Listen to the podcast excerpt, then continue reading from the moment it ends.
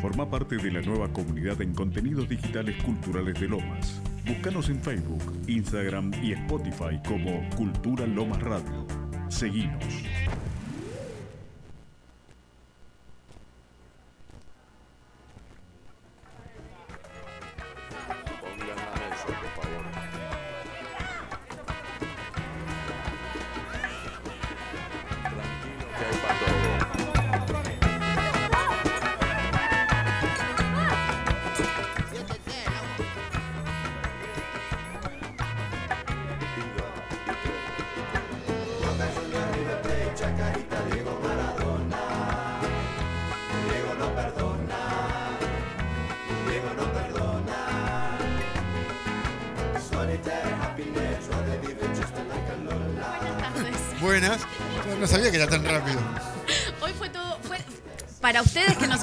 Escuchando del otro lado, fue largo porque salimos unos minutitos más tarde. Para nosotros fue muy rápido. Entró Lu y nos dijo: un, dos, tres, aire.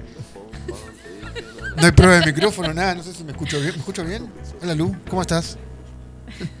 Mejor para todo el mundo que nadie me escucha. pues, Hola. Nachito, ¿cómo Hola, Nah. Bien. Bien. Bueno, yo quiero mandar el primer saludo de la tarde. Así arrancamos. Mandando saludos. Sobrinito Jerónimo escuchando. Hola, Jero. La tía Nanu te manda un beso grande, te quiere mucho. Mu.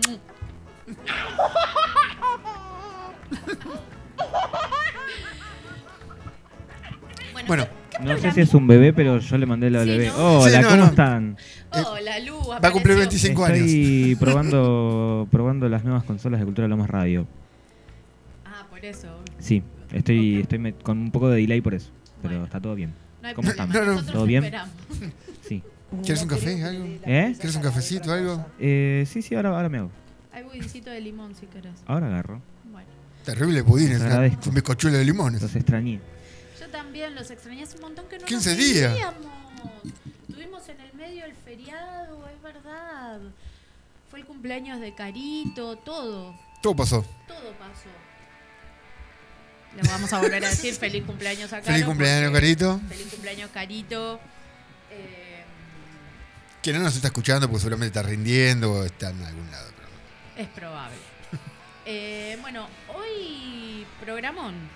Hoy tenemos Hoy programón. tenemos un programa lindo, entretenido. Eh, hoy vamos a hablar, seguramente todos en algún momento nos hemos cruzado con alguna publicación de Instagram o hemos visto en algún portal de noticias que nombran los 50 mejores restaurantes de todo el mundo. Sí, Siempre están los clásicos argentinos que en algún puntito roban, como por ejemplo Don Julio, que siempre está presente. El único. El único, the only one. Creo que es el único eh, que, que tal- tanto como restaurante como parrilla. a lo creo mejor que sí, creo que sí. Es el único. No, no recuerdo que otro tengamos. No sé si el preferido entró este año o estuvo al menos dentro de los nominados, No, o sea, no de los que... en realidad, eh, más allá de la calidad de la comida de Don Julio, ascendió cuando fue Messi también. Sí, no, igual Don Julio O sea, viene, hace- ve- hace, venía hace- hace viene mucho, hace pero- muchos años. Ganó más popularidad también. Sí, ¿Cuándo fue Messi? Puede, puede ser, es verdad, es verdad. Eh, eh, Que, que- que en realidad, no- no- a ver, visto desde hace un montón de años, eh, Don Julio era una parrilla común y corriente, como cualquier parrilla de acá de barrio, sí, nada más que está ubicado en el barrio de Palermo, pero no solo por ser eso, sino que porque muchos de los que somos o son gastronómicos dentro de la capital federal concurren a esos lugares como para reuniones, tanto el mediodía como la noche, eh, hablando tanto de, de bartenders como de cocineros. es verdad. Es un lugar de encuentros Es un lugar de encuentro, tal cual. y aporta mucho a lo que es la gastronomía cuando viene un extranjero eh, a visitarnos, Es cierto. a hacer un west bartender, a cocinar acá, a hacer algo. La reunión de encuentro, y eh, no de negocios, pero, pero a- para agasajarlo, en vez de hacer una parrilla en tu casa o hacer una Es en tu casa, llevarlo a Don Julio. es Don Julio. Don Julio tiene varias particularidades, desde lo premium que es la carne que, que trabajan, porque es una carne de exportación súper, súper recontra mil premium, que literal te cortan el bife de chorizo con una cuchara. eh, hasta algunas cuestiones humanas que tiene el dueño, que el dueño es un chico que es bastante joven, debe rondar los 40 años, no me Mm. acuerdo ahora el nombre. No son gente grande. No, no. Eh, que lo que hizo fue cuando compraron el lugar, mantuvieron a los mismos mozos que ya venían. Eh, y eso hace que, que la cuestión humana sea como tan importante y a la vez haga que cuando vos vas a comer te sientas eh, como en casa, ¿no? Sí, a ver, tan- no solo en eh, conservar al personal que ya estaba dentro del establecimiento, y el hecho de sentirte en casa es muy de, de bodegón, Claro, muy de sí. parrilla, muy del interior. Hay muchos lugares que, alejándonos de lo que es eh, la City, yéndonos para el lado de Canuelas, yéndonos para el lado de. Lobos, yéndonos para el lado de eh, Zona Oeste, encontrás varias parrillas donde te sentís como en casa. Y esa es donde frenás, porque lo conoces al cocinero, lo conoces al parrillero, lo conoces al mozo, al mismo cajero. eh, la que está al lado de la cancha de Temperley, que tiene esa barra larga de comida, que te hacen sentir... El parrillón. El parrillón, El que te hacen parte de, de uno. Sí. Eh, el- Y eso que el parrillón es bastante nuevo para los que somos del barrio. En, Sí, es verdad. en esa esquina, mira, yo te voy a contar una historia. Mis, abuelos siempre vivieron a la vuelta del Ah, claro, porque es a la vuelta de, Es a la vuelta de la casa de mi abuelo. Ah, de la de tu abuelo, perdón. Claro, y a tres cuadras de la casa de mis viejos. Claro. Entonces, eso es barrio para mí. Y cuando yo era chica, El Hood de Nanu, bro. cuando yo era chica, en esa esquina se despertó. había, había un kiosco que mi abuela me daba plata y me mandaba a comprar en la siesta alguna golosina. Entonces yo iba siempre a ese kiosco y me acuerdo que siempre compraba lo mismo. Los caramelos de menta y chocolate. Era como... ¡Qué rico que son! Porque arrancás como eh, con ese sabor a menta que te invade y de repente viene esa piña de chocolate que te... ¿Vos estás hablando de los butter toffee de chocolates? No. ¿O, o No, de no, no, menta y no, chocolate? no. ¿O No, son otros? Los caramelos de menta y chocolate, que es el papelito blanco. Blanco, no Ah, transparente. Sí, nunca que, me gustaron. Que tienen verde, verde y, y chocolate, obviamente. chocolate, claro. Son buenísimos esos Porque aparte también estaban los chocolates que eran un medallón, que era todo chocolate y adentro venía esa pasta Ah, de menta. Sí, el era- menta y chocolate se llamaban Que, esos. que- que venía, que estabas comiendo un chocolate y adentro tenía una pasta de, Ay, qué de dientes. rico eso. Sí. Eso me re gustaba también. Bueno, la cosa es que eso era un kiosco y en un momento dado cerró y empezaron a hacer choripanes cuando estaban los partidos de Temperley. Que Temperley todavía no había ascendido. La cancha todavía no estaba nueva como está ahora. Viste, era como... De, de hecho, hacían el asado, el, el fuego en la vereda, literal, justo en la esquina que había un cantero que estaba roto, y ahí arriba ponían la parrilla y ahí hacían los choris. Improvisando.com se llamaba. Sí. Lo, lo curioso es que alrededor de la cancha hay un montón de casitas que ponen la, eh, la parrilla en la vereda. Sí, sí, sí, sí. Cerca bueno, del Finky es- también, ahí por como- atrás del- de la terminal del 318. Sí, Ahí claro. hay- hay bueno, pero eso es también un que hace lo mismo. nuevo Claro. que se dio, que se da ahora, que después de que Temperley ascendió, hicieron cancha nueva, luces, quilombo, qué sé yo, ahora somos Ahora se todos juega de hinchas- noche. Ahora somos todos hinchas de Temperley. Hay que, habría- había que agrandar la parrilla. Había que hacer, le dije, ya fue. Exactamente. Así que vos agrandas la cancha, yo voy a agrandar mi parrilla. Entonces se transformó en el parrillón. Primero fue la barra y después sumaron el salón. Y después sumaron otra parte del salón. Y un coso para chicos, creo que hay adentro. Creo que lo- lo-. Cuando pasás por afuera, lo, lo- lo mejor que ves no es el restaurante en sí, sino No, la, es, la, es la barra es la esa. barra. La, la parrilla en realidad es la barra. Yo me acuerdo, lo de Coco, se llama lo de Coco, que es en zona oeste, eh, más precisamente en Chuzangó, creo que es cerca del bar donde tiene el Seba, el Seba García, se llama lo de Coco. Y es una barra, eh, un círculo, donde comes ahí. Hay, gen- hay mesas afuera, todo, pero... Pero el que sabe va a la barra. Es como cuando vas a tomar un cóctel, que sentás en Ya. la barra. Bueno, ahí te sentás en la barra para pedir el vino, para comer, el mismo cocinero te ofrece, el mismo parrillero en realidad. Claro. No hay un cocinero, un chef, no. Es el No. tipo de parrilla, que es el mismo que te hace los números. Bueno, a mí me pasó varias veces en el parrillón de que íbamos y nos sentábamos en una mesa y comíamos ahí, ¿viste? Más o Medio pelo. Sí, había veces que decías, "Mm, ¿para qué vine? Y empezamos a ir a la barra. Y nos sentábamos en la barra y en la barra siempre comíamos de pelo, tipo, hey, se come re bien en la barra. Entonces, cuando vamos Ese al parrillón, vamos a la barra. Olvídate. Y el que sabe va a la barra. El que sabe va a la barra, es verdad. A, a todas las A, a- barras. a cualquier lado, vos te sentás a tomar, tenés que ir a la barra. Hablando de sentarse a tomar y de ir a la barra, mira cómo te hilo los temas. Mi cielo. Tenemos bar nuevo. Tenemos bar nuevo, tenemos bar. Tenemos bar.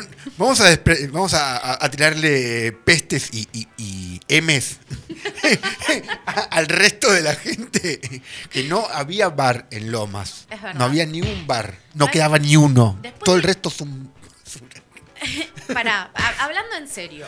Después de que cerró el bar de la W, que fue un hito en Lomas, estuvo más de 10 años, fue una de las mejores barras de la ciudad de Buenos Aires durante tres años seguidos. O sea, el bar de la W fue un señor bar. Más allá de todo el resto. Del resto, el Fue bar... un señor eh, bar. Tenía una barra de puta madre. Tiene todavía la barra. O sea, a ver, la barra todavía existe como, eh, como está y sigue siendo una de las barras más lindas. La barra, después, después de la remodelación, que eh, en la remodelación estuvo metido Javier Urani, que es un gran artista, es vecino de acá de Lomas de Zamora también, trabaja para la restauración de la Casa Rosada ahora, la verdad es que es un artista de puta madre, y la barra quedó impecable. La barra de- del bar de la W es hermosa. Es una de las mejores barras. Sí. Creo que hay que en Buenos Aires. Sí. Cierta alguna sacando algunos hoteles que pueden llegar a igualarlo. No se compara. Más allá de que ahora exista o, eh, un- lugar donde se puede ir a tomar algo o comer, que Sí. no es un bar, sigue siendo linda. Porque más allá de la ubicación, eh, la iluminación y cómo se ve, es impecable todo. Sí. Pero tenemos un bar nuevo ahora. Hay un bar. Hay un bar en Lomas de Dejaron Zamora. de sacar la ¿Y se cervecería. merece aplauso? Sí. Sí. Era para que dentro de un rato Lu va a poner el cosito de aplauso. Ahora, ahora viene. Ay, Esa. Sepan disculparme, estoy sin dormir. Bueno, tenemos un bar, un bar. H Bar. H. H. Así como suena. H. No pidan más. Es lo que H de. Nacho. H de Nacho. H de Nacho, de noche. De noche. También. Eh, está donde estaba nuestro querido Guten. El famoso Gutenberg. Que nos dio también un, un cachetazo atrás de la oreja, un batazo en el medio de la espalda, una patada en el medio del pecho, avisando de un día para otro Un diciendo, tiro en la rodilla. diciendo muchachos, eh, me voy. Bueno, eh, ustedes hablaban, ustedes de la de la esquina del parrillón. Es una mítica esquina también donde estaba eh, Guten. Guten. Sí, totalmente. No Italia y Sixto Fernández. Exactamente. Eh, ¿Qué había antes? Perdón mi ignorancia por haber vivido en otro pueblo. No, es. es eh, Ah, es por Guten. Es por Guten. Es Ah, por Guten. pensé Guten- que había ido... Guten fue uno de los primeros eh, lugares cerveceros que hubo así con esa impronta de cerveza tirada, de esa impronta tan linda que tenía Guten. de picadas grandes, picadas, populares y siempre ricas. Y siempre rico, porque en Guten lo que tenía era que tenías la birra fría, Es que cuando ibas a las, comer... las frituras calientes y crocantes, y tenían unos nachos que estaban zarpados también. Porque vos vas a un lugar a tomar birra y decís, bueno, ¿qué hacemos? ¿Picamos unas papas o otra cosa? No, pedí unas papas porque el resto... Que nos pasó. Nos pasó un montón de veces. Sí, te pasa. Decís, che, comemos unos bastoncitos y dale. ¿Por Y qué? decís, ¿por qué pedí eso? Alguien que me mate, por favor. ¿Lo tengo que pagar encima de esto? No, no sean así. Que estaban probando el aceite, ¿no, chicos?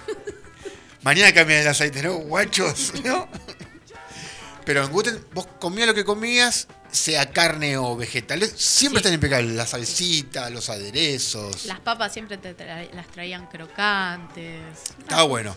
Y bueno, ¿viste? A ver, eh, nosotros conocíamos a Guten desde afuera, quizás adentro, el espacio no era muy grande, un baño muy, siempre estaba lindo, pero con este nuevo bar descubrimos eh, otros espacios Otros que, espacios del que no sabíamos que tenían. Exactamente.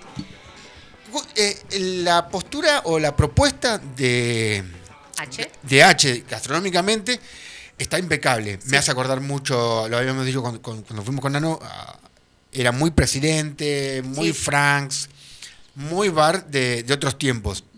La iluminación es impecable, por más que esté oscuro, siempre está todo iluminado. Y se ve. O sea, oscuro con iluminación. Oscuro con, con esa luz cenital que te baja justo en donde vos necesitas ver. Y eso es maravilloso porque muchos bares pecan de luz tenue. Y no ves un choto con esa luz que te ponen, señores. No solo luz tenue, sino que es luz tenue en un lado y después el resto está todo oscuro. Es decir, in- incluso para el mismo gastronómico que está laburando, Es incómodo. que en paz descanse, Pepe nos apagaba las luces, Es verdad. no veo un pito. O sea, es verdad, Pepe nos apagaba las luces y nos subía la música como si estuviésemos en... todos los sentidos se apocaban. Nos faltaba que nos corte la lengua y directamente no había sentidos. Mal, mal. Porque el frío, o sea, el tacto ya no lo sentimos por el frío del hielo. La música nos no escuchábamos, no veíamos. Muchas veces nos íbamos con los oídos zumbando. Qué chabón, boludo. Y claro, cuando prendés las luces son las 5 de la mañana, no estás viendo nada todavía. Sigue siendo todo de noche. Mal. Ese Pero es el, bueno. el pecado mayor de todos los lugares Sí. que quieren hacer como un bar o una cervecería como oscura. O sea, como cool, como innovadora. Claro. Todo lo contrario. Están haciendo un lugar de desprecio. Restan. No suma, chicos, resta. Esta porque los jóvenes, eh, a la hora de sacar una foto en Instagram, no los ayuda. No. Y la gente que somos ahora cuarentones, no vemos. o sea, Claro. Eh, estás haciendo todo mal. Tal cual. Pero el lugar está impecable. Eh, la música, no recuerdo ahora la música, pero no me disgustó porque si no hubiese criticado no, eso. tenía, no, una No, no- música no recordás ambient- nada que no te haya No, gustado. una música ambient, ambient que estaba muy bien puesta. O sea, era una música que te llevaba a, a un mood así de querer, de querer relajarte en la barra y tomarte mil tragos. No solo por la eh, agradable, sino que el sonido El, no, so- no- el- el volumen, el Podías hablar con el bartender. Sí, podías hablar, podías charlar completamente. Tiene una barra de 50 centímetros de largo, casi medio metro. Sí, que una barra bastante anchita, cómoda. Podías hablar. Y eh, bueno, conocido tuyo el muchacho que estaba en la barra el otro día. Los dos, el que estaba tomando y el que estaba sirviendo. Es verdad. Estaba Nico tomando, que da clases en el IGI, si no me equivoco, de acá Sí. de Loma de Zamora. Eh, y el que estaba sirviendo, Hernán. que este chico Nico era cliente de la W. Cliente de la bebé junto con Diego. Sí, sí, sí, sí, sí. Así que nada, no, impecable. Toda gente del barrio. O sea, Toda gente, gente como uno. gente de bien. Derechos y humanos. Nosotros esa noche tomamos obviamente gin tonic, que estaba bien, estaba correcto. Impecable. Eh, tomamos gin tonic. Eh, Carito tomó, chinar julep. Un chinar julep que yo no lo probé, pero tenía muy buena pinta. Tenía linda menta por ser domingo. Sí, es verdad, tenía linda menta por ser domingo. Vos tomaste un old fashion. Yo, tomé, yo me, me descoqué. Ya no arrancó así como Arro- arranqué 120, de 0 a 120 en un segundo. No sé por qué pedí un old fashion Porque aparte. vos tomás gin ¿Cómo, tonic nada cómo? más aparte. Yo siempre, siempre tomo gin tonic. Agarré la carta, leí todo lo que había y el old fashion me dijo, bebeme. Probame. Es un Para el que no sabe qué es un old fashion, ¿qué es un old fashion? Nachito, usted que sabe tanto. Es un viejo canchero. Ah, no, el, el cóctel. El, El cóctel. el cóctel, aparte de ser un viejo cheronca, un viejo canchero, es un, es un cóctel a base de whisky. Eh, terrón de azúcar o almíbar, ahí está la discusión. Tenía Eh, azúcar, tenía terrón tenía, de azúcar. sí. tenía azúcar y bitter angostura, que es un amargo eh, muy conocido, muy popular dentro de... Hierbal, ¿no? Claro, dentro de la gastronomía Sí. es muy conocido tanto para cocina como... El cóctel se basa en tener un terrón de azúcar o una cucharada de azúcar, cuatro o cinco golpes de bitter angostura y se le forma como una capa alrededor del vaso corto. Un vaso corto. Por eso vos cuando compras pedís vaso de whisky o vaso old fashion. Por eso tienen esos nombres. Claro. Una medida de, de whisky, por lo general siempre es americano, o Jim Beam, o Jack Este era Jim Beam para mí. Porque era más dulcecito. Era, ma- era más dulzón. Al ser un poquito más rasposo, se notaba que era un Jack Daniels. Sí. Y nada, hielo. Y hielo. una cerecita, una rodaja de naranja. Tenía naranja, no tenía cereza. Eso me, me rompió el cora porque, viste, yo soy fan de la cereza en los tragos. Eh, pero estaba muy rico. La cereza es como raro, porque a veces lo pedís como para el Manhattan, el Hanky Panky, El o White Fashion- Lady. el White Lady y el Old Fashion. Y son como garnish eh, fundamentales, más que, más que nada en el White Lady. Sí. El resto lo podés como pilotear porque ya lleva la naranja, no Claro. tenés que meter tanto.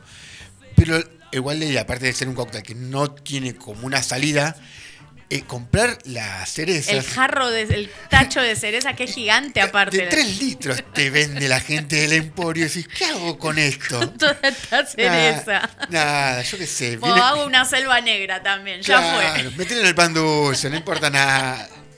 Hagamos budín. Hagamos budín, budín de cereza, nada más. Que nos mate el estómago. Pero sí, arrancamos, arran- arrancaste fuerte. Arranqué fuerte, arranqué fuerte. Carito arrancó como. Fue la más tranquila de todas. Y me quedé como en intermedio. pues, Me, me tomé un gin tonic tranquilo. Y después, esto estábamos sentados afuera, porque tienen, afuera han cerrado toda la esquina, tienen calefacción, o sea, está impecable para una noche... De invierno, verano, Sí. primavera. Tal cual como tiene piva, tiene la calefacción lo que es arriba. Sí. O sea que es impecable para poder tomarlo. Y no te quema tanto porque hay una distancia Sí, no agradable. es, el, no es el chino que te quema el cerebro. No, y aparte no calienta nada. Eh, y bueno, después de tomar estos coctelitos afuera, nos fuimos a la barra. En la barra yo me pedí un gin tonic. Ah, bajó. Ahí le hicieron bajar el copete. Es que, es que dije, yo me llevo a tomar otro el y muero. O sea, Caro me tiene que llevar a mi casa. Porque aparte no lo tomó sola. Pidió ayuda. Sí, pedí, O sea, le pedí a Nacho, le digo, che, Nachito, Pidió refuerzos en la guerra, no se la bancó. obvio, para algo tengo un amigo, ¿no? Eh, y adentro yo me pedí un gin tonic. ¿Y vos qué te pediste? Yo me pedí un Negroni Ah, un Negroni. y Carito pidió un agua. Es verdad. Detalle no menor, tienen el agua aqua, Sí. que es la, el agua tirada, Ajá. y proveen su propio hielo. Así que es un detalle no menor a la hora de pedir un Es cóctel. muy bueno. Y la verdad es que los precios, para todo, el- todo el plus que tienen, como decías vos, el agua tirada, tienen máquina de hielo, los garnish están muy bien, la cristalería es muy linda, te atienden bien.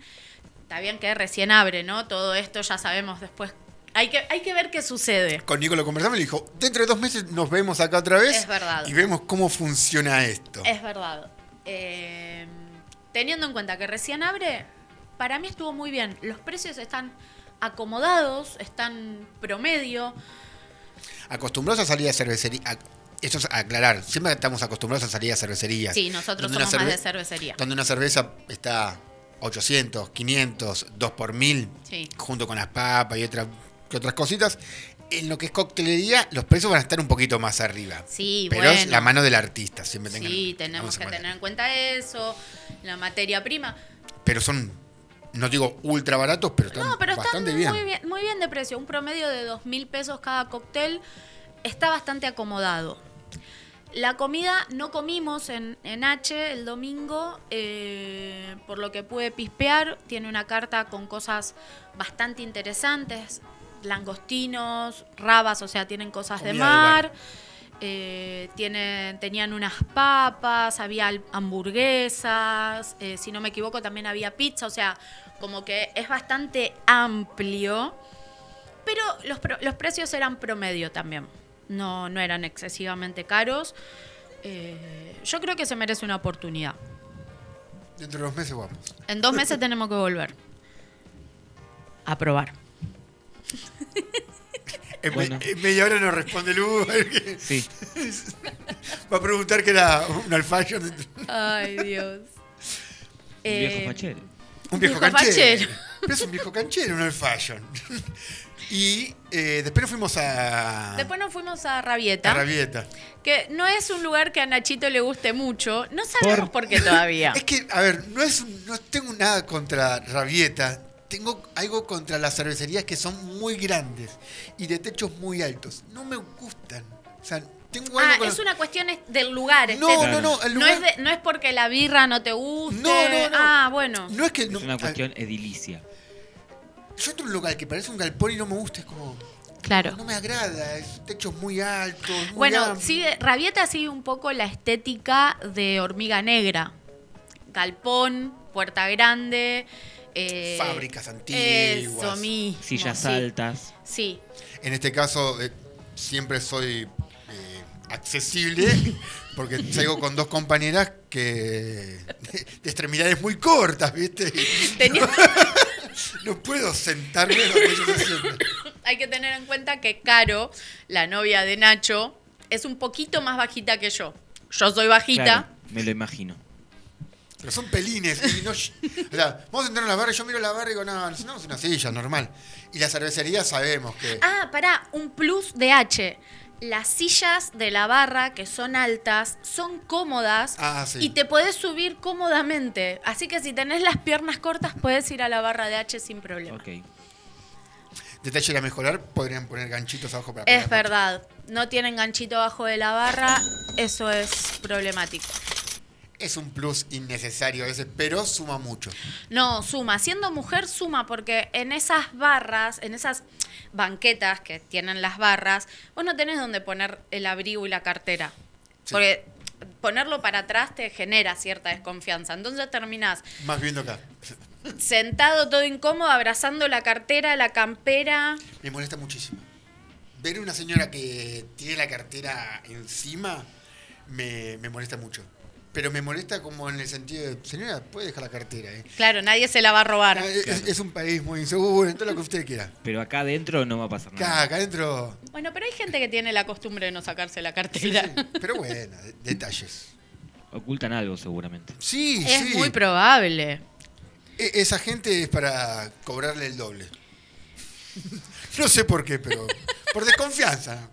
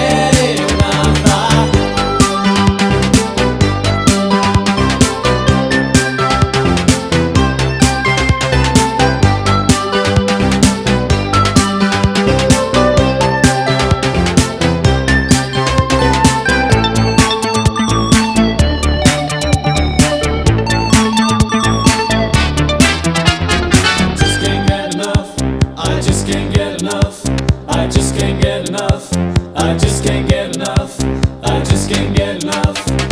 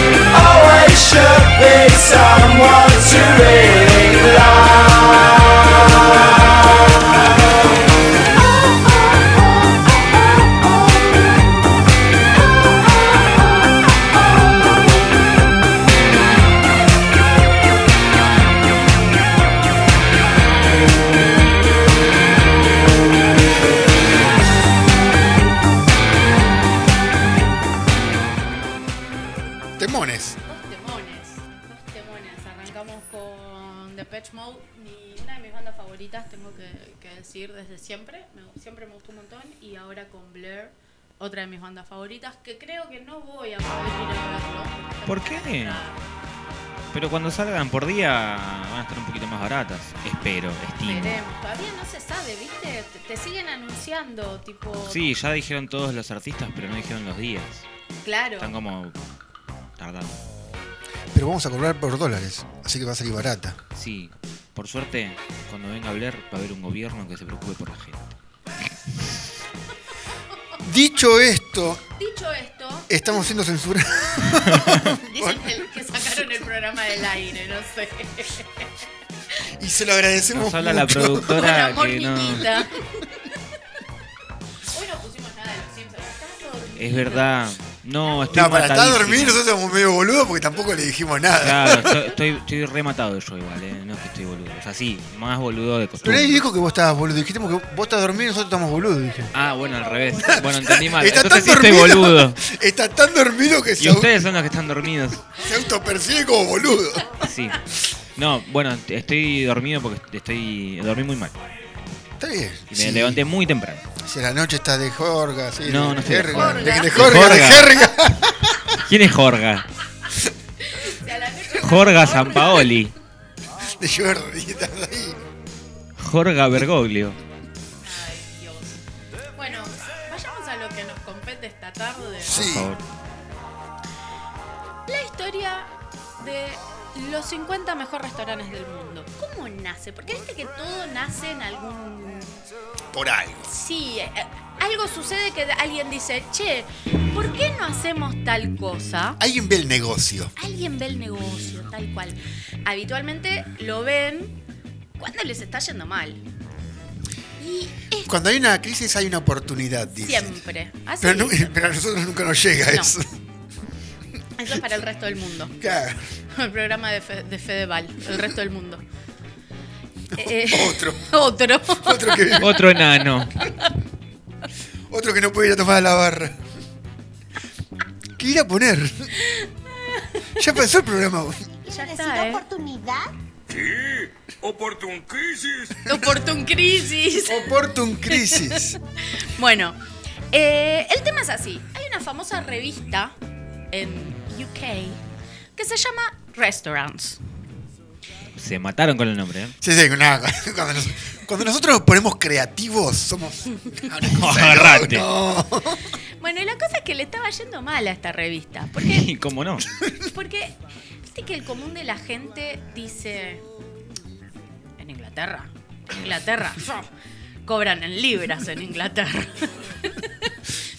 Y sí, es la moneda de allá. no, van a cobrar en, Y en peruanos. Inglaterra estaba pasando por una de sus tantas crisis, más o menos como la de ahora, que tienen tanto desempleo y como están afuera del... Creo que siempre vivió en crisis Brexit. Londres. Como, claro, como votaron a favor del Brexit, están complicados para vender sus cosas en la Unión Europea, la Unión Europea ya no les hace precio, entonces venden barato, compran caro, más o menos como Todos nosotros. usan euros menos ellos.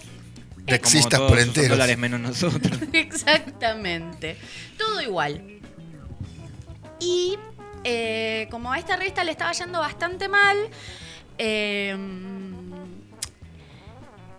la empresa dueña de, de este medio eh, ya no tenían más nada que poner y dijeron, che, bueno, hacemos una encuesta a los chefs de acá, del barrio. Preguntémosle cuál les parece el mejor restaurante del mundo. Hicieron una lista de 50 restaurantes. Y la llamaron los 50 mejores restaurantes del mundo. Y parece que pegó. Que fue como... Con los nombres no veo que sean muy creativos, pero no importa. La idea me gusta. Siga- sigamos. Entonces fue como... Che, uy, mira qué interesante. Compremos la revista Res- Restaurant porque me cuentan cuáles son los mejores 50 restaurantes Restaurants. del mundo. A donde nunca voy a poder ir. Exactamente. Porque así como a nosotros, a ellos también les pasa que... Que en- Don Julio se come buena carne. A mí qué me importa. claro. Tipo, ¿qué, qué, qué le motiva? A ver, esto me hace acordar el meme. Y me- afuera del aire estábamos hablando de que había visto la, la- la- la- la película El Menú. Sí, Y me hacía acordar el meme de que están los críticos gastronómicos, todos muy serios, muy pitucos, todos muy hipster. Y el que es realmente gastronómico, el que piensa el menú, el que piensa en el salón, en la bebida, en hacer las compras, es un tipo que está totalmente desquiciado, fuera de sí, viendo que una moneda le llueva. tal cual. Y es como los 50 mejores restaurantes para la gente y lo ves, ah, mira, el mejor restaurante. Y nosotros, que trabajamos de esto, che, cómo me gustaría comer. Claro. Yo siempre que me lo cruzo comparto un meme que dice la comida, la comida que sirven los chefs, lo que comen los chefs. Y los cocineros siempre comemos sentados abajo de alguna mesada. Lo que comemos y dónde ¿Y comemos. dónde comemos? Claro. Sentados Mucho, abajo de alguna mesada, en algún rincón, arriba de alguna heladera. Con las patitas colgando en el caso de Nanu. ¿Y qué comemos? Comida de personal, Sobras. que no suele ser la mejor de las cosas la comida de personal. Generalmente es rica, Separemos la, la obra del artista, que pero la comida es rica, pero decís, otra vez estamos comiendo esto. otra Claro, vez. un poco ya me cansa. Otra vez pollo. Una temporada que fui a trabajar a Gesell, en el lugar se vendía mucho pollo. Y habían comprado mucho pollo. Y la gente, los que trabajábamos ahí, podíamos comer alitas de pollo. Nada Solamente. más. Alitas de pollo. Mi más sentido pésame, amiga. Perdón, No podría aguantar ni un día y medio. Es la vida del cocinero, ¿qué es Ahí es donde aprendió a hacer alitas de pollo a la barbacoa, alitas de pollo con esto, con lo Alitas de otro. pollo al curry, alitas de pollo fritas, alitas de pollo deshuesadas, milanesa Con- de alitas de pollo. Con arroz, con fideos. Otra que buba. Eh, bueno, la cosa es que esta idea pegó. Tuvieron más ventas, qué sé yo, entonces lo que decidieron fue hacer un panel de 26 cocineros fijos, en realidad 26 chefs Ah. fijos, que votasen por los mejores restaurantes del mundo. Y así empezó a crecer, a tomar popularidad y qué sé yo, hasta llegar al día de hoy. ¿Dónde? Los que votan son 40 personas, que es un montón para tan poca cantidad de ganadores, porque hay 50 restaurantes nada más, o sea, Sí, el 50, quizás hay algún plus, dando vuelta que le dan una oportunidad siempre, para la siempre próxima. hay alguna mención especial y eso, eso es verdad, sí. Eh, la cosa es que, bueno, ahora son 40 los que votan. eh, votan, o sea, no es que tiene cada uno un voto, sino que dan puntos a los Claro. restaurantes nominados. Los restaurantes nominados no es que hay una lista fija, bueno, vamos a votar, eh, vamos a evaluar estos restaurantes, no sé, ponele, por ejemplo, Noma, por ejemplo, em, no sé, Don Julio, Quinto Mil. eh, ¿Todos los votos de los jurados valen lo mismo? eso no sé, no, no, no investigué tanto. Gracias, Lu. No estoy tan informado sobre el tema. Tengo preguntas, yo no, bien, sé, la verdad es soy que un no hombre que quiere saber. Siguiente pregunta, señor juez. Bueno, Eh, pero bueno, lo que sí es que cada uno de los miembros puede elegir 10 restaurantes a los cuales puntuar, claro. que no están en ninguna lista. Cada, cada miembro, o sea, cada votante Sí. elige cuáles son los restaurantes que para ellos son mejores. Eh, Igualmente supongo que a, a tu pregunta, ah, Lu, mira, acá lo encontré, perdón. A ver, Nachito. a ver. Eh, cada restaurante puede recibir hasta seis votos del mismo votante. De todas, viste, las categorías que puntúan, digamos. Sí. Claro, hay como una especie de límite por restaurante. Claro. Y eh, cada uno de los miembros tiene prohibido votar a su propio restaurante. Obviamente, ¿no? Claro. Si no Eh, sería. sí. ¿No? No me boludo. Mi sea, restaurante es el pedo. mejor del mundo. Claro. Es como cuando Monia Argento se compraba ella misma los productos de, de Avon.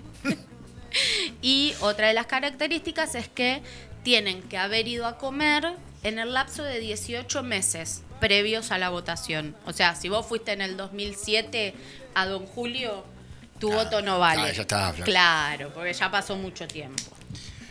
Paga la perrata. Exactamente. Eh, más o menos. Así que ese es más o menos el, formato. Y eh, tengo desde el 2002 hasta ahora, porque eh, sí, tengo desde el 2002 hasta ahora cuáles fueron los primeros, segundos y terceros puestos. Eh, hay muchos, muchos que se repiten, que se repiten constantemente y como que van variando. Primero, segundo, tercero, segundo, primero, tercero. Como No que hay una seguidilla tampoco de, de primeros, digamos. ¿Saliste primero dos años seguidos? O Eh, Claro. sí. ¿Sí? ¿Hay sí, por bicampeonatos y tricampeonatos? Por ejemplo, el Bully, que fue el primer restaurante que salió primero en el 2002. Alto juego el bully, ¿eh? ¿Eh? Alto juego el bully. El Bully, eh, bueno, ahora ya no funciona más como restaurante, sino que ahora se hacen paseos guiados dentro del lugar, te muestran las instalaciones y qué sé yo. Y lo que hicieron Ferran y Adrià, eh, perdón, Ferran y... Ay, se me fue el nombre. Bueno, Ferran y el hermano es crear un laboratorio donde siguen creando técnicas. Del bully salió toda la cocina molecular que conocemos hoy, la esferificación, las gelatinizaciones, eh, los helados calientes y esas cosas. Eh, bueno, eh, el bully fue el primero que salió primero en el 2002 y después volvió a salir primero en el 2006, 2007, 2008, 2009 Y si nos ponemos Agarrate, ¿eh? y si nos ponemos a pensar, fue la época en donde fue boom la cocina molecular. 2006-2007 fue era como que estaba allá arriba. Y, a ver, teniendo ellos un laboratorio ahora, Ellos tienen laboratorio ya hace bastante tiempo. Pasa que ahora, tipo, se dedican únicamente a eso. no, siendo los primeros o siendo uno de los primeros o precursores de esa movida, obviamente iban a estar arriba de todo. Y sí. Había y que sí. alcanzarlos después. Después, eh, bueno, otros restaurantes que se repiten mucho son The French Laundry, que es un restaurante norteamericano, raro porque los yankees no son conocidos por su buen comer. Eh, The Fat Duck, que es un restaurante inglés. Eh, y en el 2009 empieza a aparecer Noma. Noma es este restaurante eh, en Dina- Dinamarca, no, en Copenhague, del cual nosotros ya estuvimos Sí, charlando. estamos hablando que tienen como que una es- especie de, de cultura diferente a la, co- a la gastronomía común. Una, una obra de arte dentro del plato, sus Sí. propias eh, verduras. Ellos generan todo lo que van a cocinar y utilizan todo el producto entero. Si hacen pescado, utilizan desde los ojos hasta la cola, todo. Qué ricos son los cachetes de la parte hiciste Sí, cachete de abadejo. Qué ricos son. Me encanta. A mí también. Eh, bueno, y cuando aparece Noma en el 2009, no sale nunca del radar. Aparece en el, en el tercer puesto en el 2009. Y después, 2010, 2011, 2012, pasa al primer puesto. Tres años seguidos. Después va al segundo puesto en el 2013. Vuelve al primer puesto en 2014. Es como que va y viene constantemente, pero nunca sale de los tres primeros. Eh, otro que se repite mucho es Osteria Francescana, que Osteria Francescana es un restaurante italiano que es de Massimo Bottura, que hemos hablado de cuando hablamos de Chef's Table en Netflix. Sí. Bueno, hay un capítulo en la primera temporada dedicado exclusivamente a él y para mí Máximo Bottura es cocinero de aquellos. Yo, a mí me encanta. Y bueno, después en el radar entra el Cellar de Can Roca, que es un, es un restaurante español de los hermanos Roca, que nosotros nos compartimos mucho los videos de Jordi Roca, que es el pastelero de los tres hermanos. Ese mismo. Está re loco. que está repirado. Está re loco. Búsquenlo, búsquenlo en Instagram, Jordi Roca.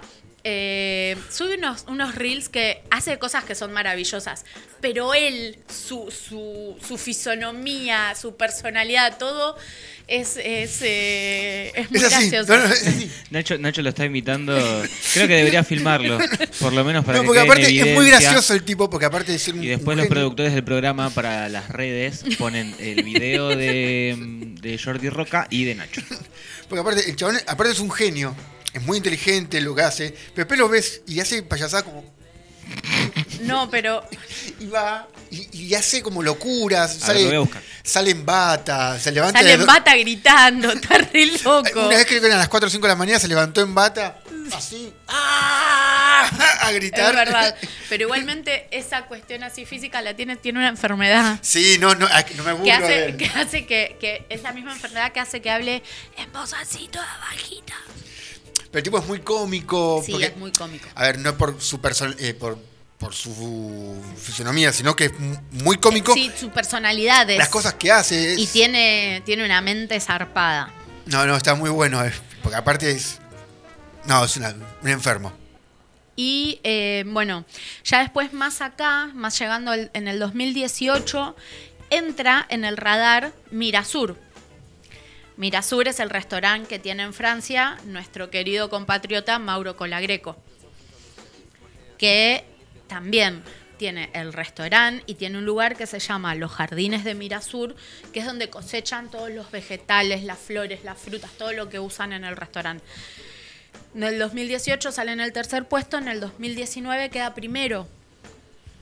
Gran logro. ¿Eh? del 18, no, no, no, 2018. 2018 queda tercer, en el tercer lugar, en el 2019 queda en el primero. Ah, Y eh, después, eh, 2000... Es como que los que entran tipo segundos o terceros a la temporada siguiente eh, siempre mejoran un poquito. Ya están en el primero. Claro. Y es lo que pasa con, por ejemplo, eh, Central. Que Central es el restaurante de mm, Virgilio Martínez, está en Perú. Es que nos- también hemos hablado de Central, de, de las formas que tienen, de que Central, cada plato que hace representa una zona geográfica, una zona marítima de Perú, que representa mucho su, su, cultura a través de su comida. En el 2022 quedó en el segundo lugar y este año fue reconocido como el primer, con el primer puesto. Que a su vez salió a los poquitos días eh, un documental en Netflix que se llama Virgilio, donde él cuenta su historia. Es una obra de arte lo, lo que cocina. Lo que hace Central es tremendo. No, cada- aparte cada plato que ves, eh, cada foto, eh, está ma- más, allá de lo que es un algo para comer. Es que... Como que no te dan ganas de comer. Es una foto y te lo guardas en un cuadrito. Claro. No, es hermoso. Es que sí, es, es una locura. Es una locura lo que hace. Eh, de hecho, yo creo que hay. eh, si yo tuviese la posibilidad de ir a Central, no sé si me podría comer lo que me pone en el plato. ¿Por qué? ¿A qué te referís? Eh, te daría como. Porque lo ves tan lindo que decís, che, no, no- no lo quiero estropear a todo. Claro, tal cual. Acá tienes un plato. ¿Tenés mayonesa para ponerle? ¿Te puedo pedir sal? Discúlpame. Te pido una coca, hielo, limón y sal, por favor. Mm, ¿Esto me serviste? ¿Tenés pan? es muy poquito. Yo conozco al dueño. Y, Ay, y Dios. así con un montón de cuestiones gastronómicas que te dan ganas de golpearlos a todos. Y sí. Pero bueno. ¿Le puedo sacar y le puedo poner? No, el plato es así. El Gracias. plato es así. Pero yo no como alga.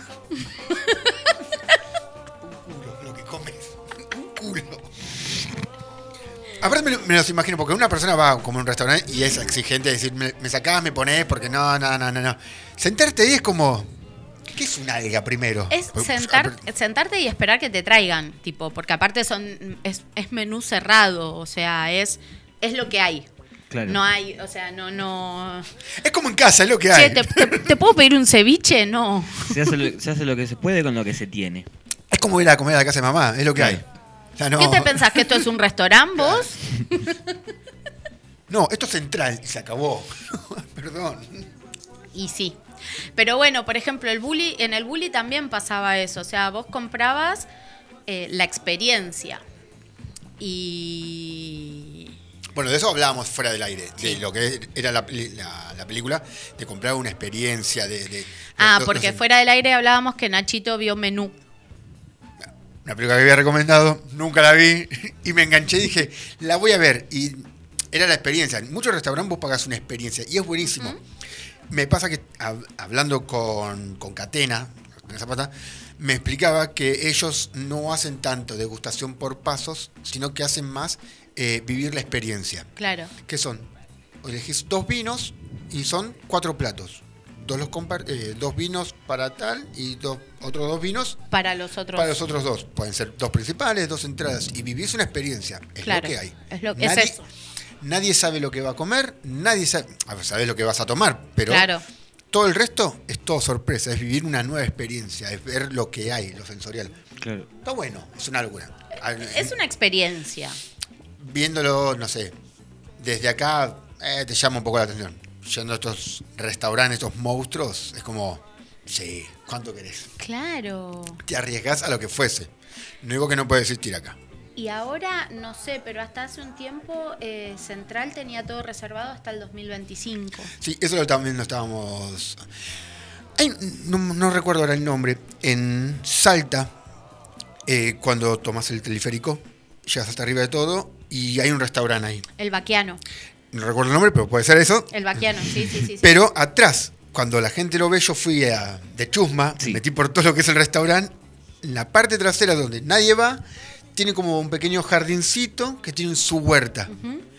Tiene su parte de producción, pero es impecable. Yo, es una el locura. Baquiano, el Baquiano nace acá en San Telmo.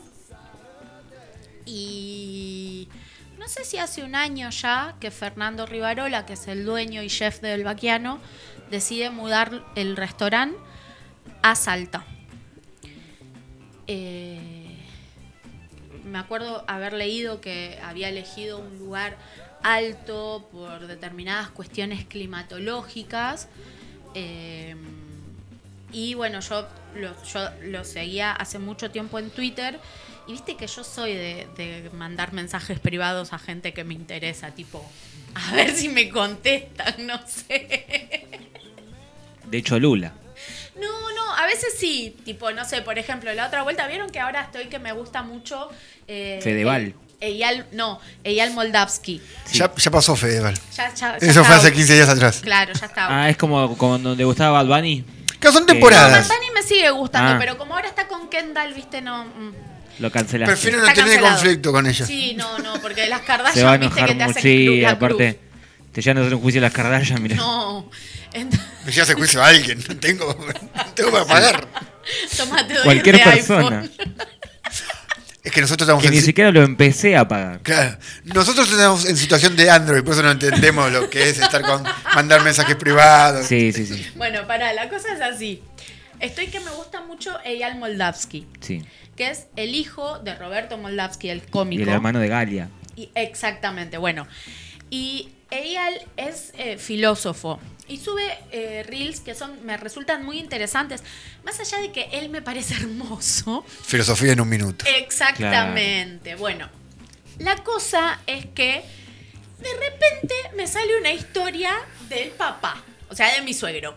Entonces, Pero que no sabe que, que es tu no, suegro. eh, no Ellos- sabía, no sabía. Hasta que el se me momento. cruzó mandarle un mensaje diciéndole, Hola, suegro. Hola, suegro. estoy enamorada de tu hijo. Por Ah, encima ya favor, era tu tío, pido. de tu hijo, no de su hijo. O sea, Claro. No, ya, ya a arranca Robert- con a confianza. hay que tutearlo. Claro. Y la cosa, para mi sorpresa, es que me contestó. Uf. Yo casi me muero. Viste que apagás el teléfono y lo corres como diciendo, no me vio. Ah, nadie me vio acá. Yo no hice nada. La cosa es que me respondió, ok, contáselo a él.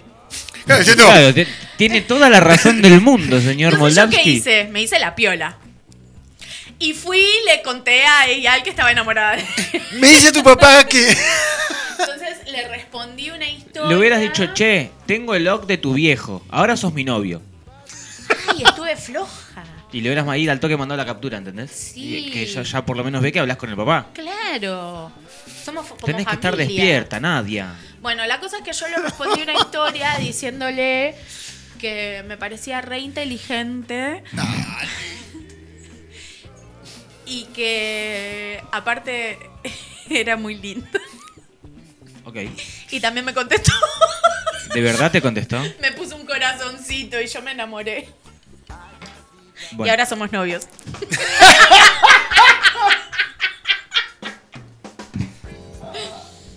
y nada, eso. bueno. ¿Cómo? ¿Y ahora con qué ¿Cómo- seguimos? ¿Cómo seguimos con Lo, él? lo llamamos a Moldavsky, a cualquiera de los tres. A cualquiera de los tres. Alguien que responda. Yo le puedo no. mandar un mensaje a Galia, capaz que me contesta si querés. Ah, Capaz.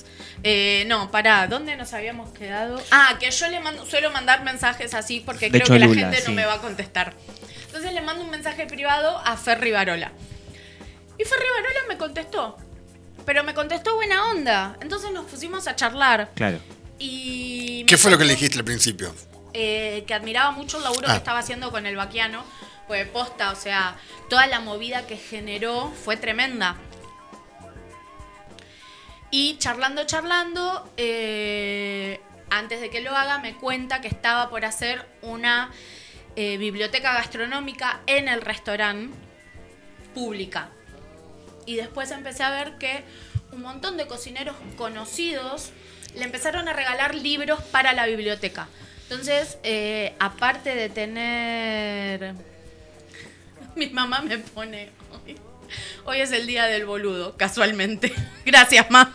Hoy es el día del boludo, en serio.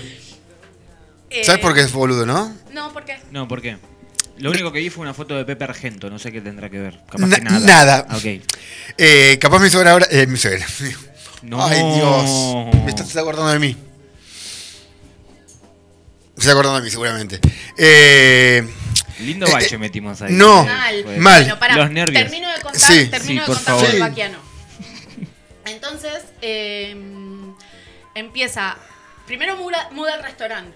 Y después hace la huerta. Esa huerta que vos viste. las huertas, sí. Y después. Que son bu- buenísimas porque aparte no solo tienen eh, eh, tomatitos, lechuga, tienen, eh, tienen la parte de las remolachas, tienen eh, hierbas de menta, tienen hierbas nativas. Son muy, muy buenas. Porque aparte para tener un restaurante y tener hierbas allá adentro. A esa altura. A esa altura. Porque estamos hablando de, primero, tomás un teleférico que tiene de escalones 1101 escalón, si no me equivoco, por lo que me dijeron ellos. Sí. Y aparte está siguiendo la próxima. Porque eso no termina ahí.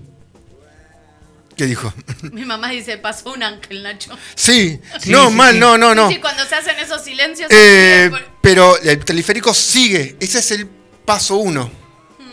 Porque el teleférico sigue, eso está en construcción. Aparte de estar en construcción, estás a una altura donde directamente no hay nada arriba. Hay Claro. mucha vegetación y hay como una cascada. Y es ¿A cuántos niveles del mar? No, pará, flaco. Estás haciendo preguntas que. Hoy vengo muy curioso, Sí, amigo. Me, me- estás poniendo de mal humor, loco. No, no, la verdad que no sabría Me decirte. incomodando. Pero me estás poniendo muy, muy mal, loco. No, la verdad que no, por eso te nombré los escalones, que me dijo Claro. que son 1101 Los escalón, escalones. me dijo. Eh, y la verdad que a semejante altura, yo soy muy fóbico a la altura, muy fóbico, y me arriesgué a subir y a mirar hacia, hacia abajo porque la- realmente me llamaba mucho la atención. Ajá. Y la vegetación que tienen es impecable porque no solo él tiene una huerta ahí, todo lo que está alrededor, la vegetación, está muy cuidada. Hay muchos jardineros, hay policías cuidando la, la limpieza, tanto como el turista, hay muchos cestos de, de basura como de cartón, plástico, eh, Claro. para poder tirar la hierba. Todo ese espacio está muy, muy bien. bien. cuidado. Aparte de que el restaurante no es la atracción, porque está a un punto, no está muy, muy bien visto, porque está muy escondido.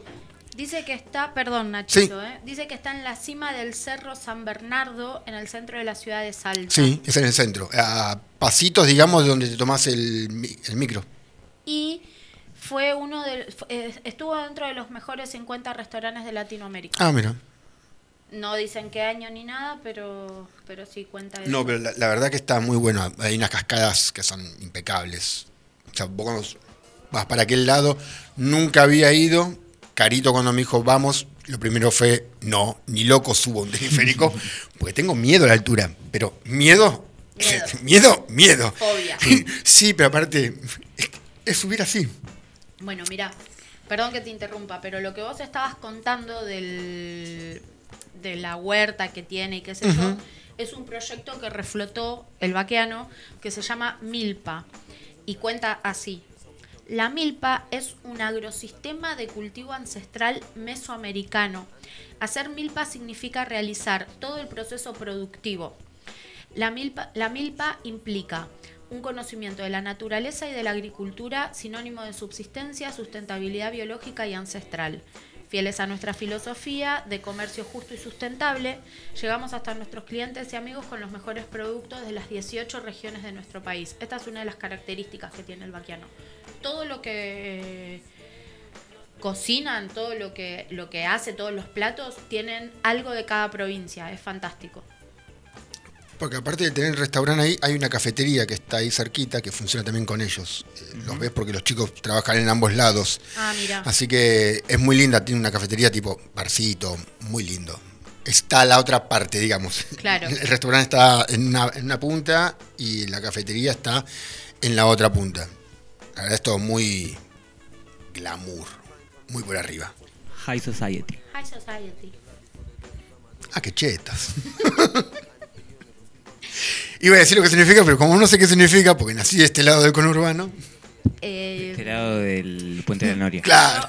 La verdad es que en Instagram no le encuentro nunca mucho contenido a Ferry Barola, pero sí en Twitter. Y en Twitter él suele subir eh, muchas cosas. De hecho, mirá, Nachito, este video. eh, de eh, cómo va avanzando el vaquiano ahí en Salta y todo. Tipo, la verdad es que es muy interesante. A- Aparte, Es que- un gran proyecto eh, a nivel nación, a- o sea, a nivel nacional me parece, tipo, está re bueno tener estas cosas en nuestro país.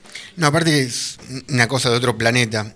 Cuando estás a, a esa altura, vos te asomás y ves toda la ciudad de Salta. Ahí es una cosa de. Debe ser hermoso, ¿no? Es hermoso porque, más allá que está el restaurante ahí, más allá de que es una atracción turística, la gente va a entrenar ahí. O sea, lo toma como si fuese una plaza más. La Ah, gente va hasta esa altura, entrena, va a correr, hacen ejercicios, está el cartelito que dice yo amo a Salta, hay una especie Claro. de cruz asomándose.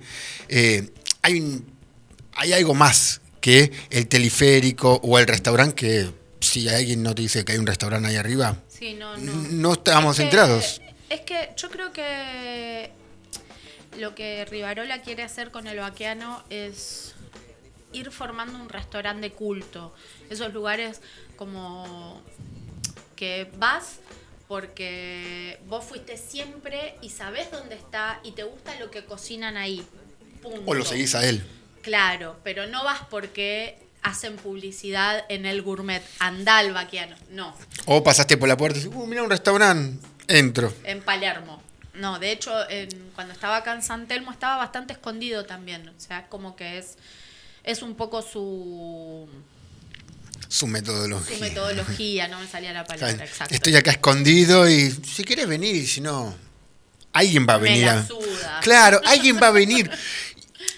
No sé si lo veo mal, en cierto punto a veces los ves bien, a veces los ves mal, pero es su forma, es decir, uh, pero eh, estás escondido. ¿Y cuál es tu problema? Tan escondido no estoy porque me encontraste, primero. Claro. Y segundo, no estoy escondido, no estoy en el centro y no soy tan popular como quiero serlo. O sea, no tengo un restaurante popular, ni soy yo famoso. Pues si yo fuese famoso, vendría todo el mundo. Sin embargo, no está viniendo todo el mundo. Viene la gente que yo quiero, Exacto. que es muy poquita. Exactamente. Está perfecto, ¿no? Igual para sacarse fotos ahí, para visitarlo, para pasear, es impecable. Sí, debe ser hermoso. Es otra cosa. No creo que me quedé mirándolo ahí con Carito, tuvimos como 10 minutos viéndolo ahí. Bueno, que yo me acuerdo cuando me contaron, lo primero que les pregunté fue si habían podido entrar, porque no sé si se puede entrar, si No. tenés que reservar. No nos dejaron, había. Esto porque lo vimos, había una chica esperando una entrevista, pregunté si podía entrar a sacar fotos, me dijeron que no porque estaba cerrado, Claro. que no se podía, que me pedían disculpas. No, está todo bien. Voy a poner una reseña negativa, nada más. Ahora entro a Google, ¿cómo se llama este lugar? Bueno, ¿de, de porquería? Ah, sí, sos vos. Nada, pero está todo bien. Sabíamos que era, creo que era la mañana o casi mediodía.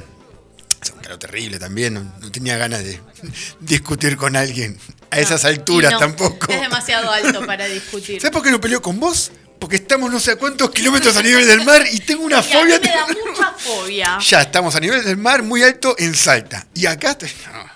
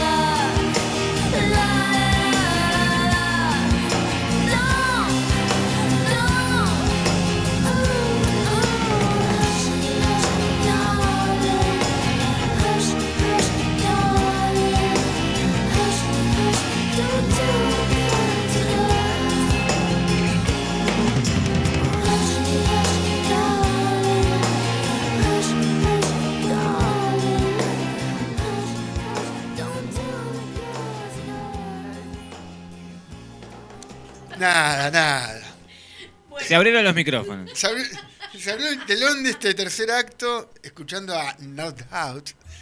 Don't speak. Temonazo. Temón y muy buen video también. Me gusta mucho el estilismo que tiene. Para lo que son de los 90. Eh, temazo, eh, temazo. Discaso Tragic Kingdom. Sí, discaso. Todos La verdad que los sí. temas Son muy buenos. Bueno, Gwen Stefani tenía el corazón roto en ese momento. Sí. No, no había Eso, forma sí. de que. Si conocés la historia del tema, eso. eso. Eso. Para el que no sabe, Gwen Stefani se había puesto de novia con el bajista de la banda que nunca me aprendí el nombre. El enanito. Eh, sí, sí. El del bajo. El del bajo. Claro, todos los bajistas son enanos. Nadie. Yo toco el bajo, pero no. Claro, yo me incluyo. Eh, Pero Nacho, no, vos no sos bajista. No, yo fui un 83 casi. bueno, pero. Al lado. No, no, no, no. No, no sos enano. No es enano. No, te. Al lado de Ginóbili, bueno. Al lado de Yao Ming, bueno. Capaz. Bueno, la cosa es que se ponen de novios y él la engaña. Y la deja. Encima el tupé de engañar. Claro, te levantaste a Gwen Stefani. O sea, dale, chabón. Sos un goma. Ay, Dios, me haces mal.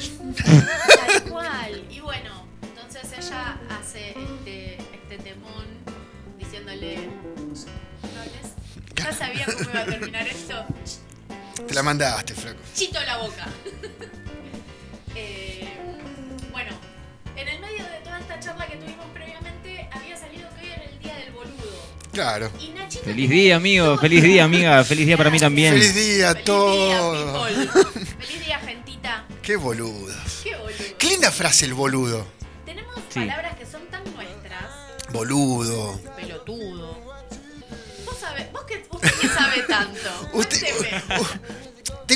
Yo creo que mi próximo libro, porque escribí muchos libros, mi próximo libro se va a llamar ¿Cómo romper el hielo en la primera cita? Van a ser como de- detalles que, no tiene nadie. Sí. La- porque tengo detalles que no le importa a nadie, como la privatización del agua en Chile, que fue en 1985 por la parte de la, por la culpa de la palta. Qué detalle. Yo lo había contado igual, eh, Sí. al aire. Son detalles que se me quedan guardados en el cerebro. Sí. Rotten. Que habla Como Johnny. sobre la historia de, De la palta. De la palta. Que Que- es muy buena. Es una historia sangrienta. dejó más muerte que el narcotráfico. Más o menos. En Chile. En toda En Latinoamérica. toda Ah, mira. Latinoamérica. Sí, abarca, Chile, eh, Guatemala, México. bajando de México hasta para acá, dejó más muerte que el, eh, el narcotráfico, porque el consumo de palta se hizo tan famoso y gustó tanto que fueron como, en vez de vender cocaína, empezaron a traficar paltas. Claro.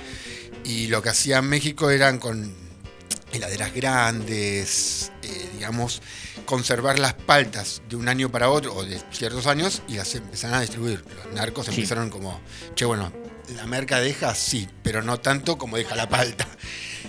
Fue tanto el boom que en Chile en 1985 o 1986, no, uno de los dos años, el gobierno privatiza el agua y la hace únicamente eh, flexible o más, eh, la hace como gratuita para el consumo de palta. Una enfermedad. Porque de la, eh, según, a ver, de la parte de, de, de Neuquén para abajo, de Neuquén para arriba, no, de Neuquén para abajo, el agua no es potable, no, es- no se puede consumir en Chile. O sea, es muy contaminada. De- de- detalle que tengo que no... Pero todo mal tienen los chilenos. No, todo ¿Te mal. diste cuenta, no? Es la gracia del churrasco. La grasa del churrasco. Bueno, eh, Gracias por mutarme. No, no te muteé, amigo, pero eh, yo justo voy a ir a Chile de vacaciones y no quiero que la ah, gente me cague a bien, palos. eh, qué bien, la vas a pasar bomba. Sí, no, no querés ir a un país. Y no querés ir a un país, boludo. ¿Querés ir a Santa Teresita? No sé, cualquier lugar es más lindo Las que Toninas. Las Toninas. ¿No te alcanzó para más? No. ¿Era Chile o.? O chilecito. Claro. ¿Era Chile o la bahía de San Borombón? Preferí Chile. Eh, bueno, volviendo a las paltas, por algo en México se le dice el oro verde. Porque también en una época. Oro verde y no loro verde. Oro, oro verde. Eh, porque en una época era muy, muy difícil y cara de conseguir. Y es, es la base prácticamente de su alimentación también. De todo lo que. Comen mucha palta. ¿Hace falta algo? Ah, Ah, Ayer pasé, ¡Rápido! ayer pasé por tu casa y me tiraste con una palta. Qué haceme palta de guacamole. respeto. Haceme guacamole.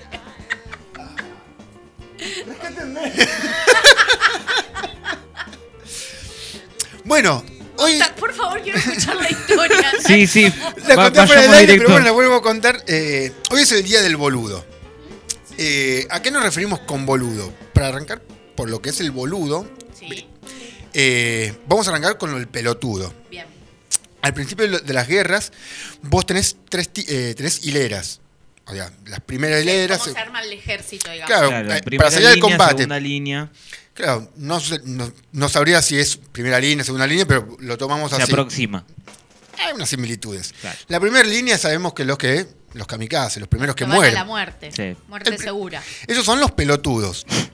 Bueno, tampoco seas tan, tan Claro. agresivo. ¿Por qué lo dice tan Nacho. directo, No, por señor? algo, claro, por algo están- estaban ahí en la guerra, no sé, ¿viste? Pero no son de pelotudos con insultos, sino son pelotudos porque tienen piedras con forma de pelotas.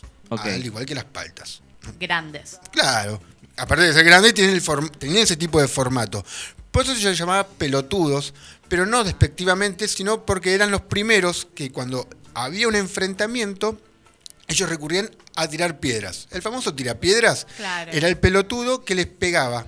Los de Platense. Sí. que les tiraban piedras al lomo del caballo. No, Cuando le tiraban al caballo, Ah, no le tiraban a los soldados, sino le tiraban al caballo, caballo. para que caiga. Eh, luego venía la segunda hilera, que venían con lanzas. Claro, cuando el caballo estaba en el piso, el soldado estaba tirado. Tirado. Venía con la lanza, trácata. Y al, Trácata. y al tercero, sí, no creo que se ponía a perder, pero... Tratemos de Bueno, que- sí, seguí Nacho, por favor. y te hacía tacatá, tacatá. y atrás venían los boludos, que venían con las boleadoras. O sea, eran pequeñas bolas atadas eh, Con cuero, con con cuero. cuero a, a pegar directamente, a matar. Sí, pegar Eso a la capocha. Le pegan a la cabeza, le pegan a los, a los caballos, le pegan a todos. Por eso viene el término de boludo. Boludo. Pelotudo se lo empieza a tomar como despectivamente o como si fuese un insulto o, o denigrar a alguien, con un discurso, un, un señor de la política dice, no nos dejemos matar como los pelotudos. O sea, Ok. no- a eso no se refiere con que no dejemos matar como los que estemos en la primera Claro, fila. que no seamos los que vayamos al Claro. toque de una. no seamos boludos, seamos más inteligentes y empecemos a, a- a tomar esto en serio. Mira. Ahí viene lo- el término ahí viene el término pelotudo. pelotudo y, de boludo. Muy, inter- que me- muy interesante, ¿eh? El libro, Cómo romper el hielo en una primera cita, citamos todo este tipo de Voy a cosas. contar esta anécdota. Contamos esta anécdota, al cual fue invitado a Harvard, junto con prestigiosas celebridades del mundo. Tipo Todo que ídolo, ¿eh? compra- comprado tierras en la luna. Ay, boludo. Yo me compré un café, estoy endeudado hasta la verga. Mal, me salió más caro el café que me compré hoy. Eh, Menos mal que no compraste dos. Eh, bueno, pero te, te iba a invitar el café. No quememos más lugares por las dudas. No, no, no, no, no, no voy a decir nada. Solamente quería traer a colación que el otro día le compartí a Nachito una nota. Eh, salió a la luz que Tuki compró Sí. terrenos en la luna. Ay, lo vi. Vi solo el título, no, no profundicé en la No nota. quise indagar más. Claro. Sí quise con el título ya me alcanzó. Yo sí quise indagar porque dije, No me alcanzaron los datos. Duki se compró un pedazo de luna. O sea, dale, chabón, ¿qué, qué tanta, tanta Sí. plata tenés? Le prometió que le iba a bajar la luna. A no Emilia. podía A con todo. Y dije, Claro. bueno, tengo un pedazo de luna. ¿eh? Bueno, la cosa es así. Vos, como persona, como individuo, podés comprar, abro comillas, comprar un pedazo de luna, un pedacito de terreno en la luna, cierro comillas. ¿Por qué abro estas, estas comillas? Porque en realidad vos lo que haces no es comprarte el terreno en la luna, sino que es, es algo simbólico. Y ese dinero se usa para eh, hacer investigaciones científicas con respecto a la luna, con respecto a los satélites y toda la... Y la verdad que me pa- pareció bastante interesante, o sea, está bueno. O sea, las personas que compran un terreno en la luna, que dicen, eh, no sé, el dueño de Google se compró una hectárea en la Media luna. luna. Claro. no. Pues eso sería el Claro. ¿Jamón y queso o no? Obvio, un lunet.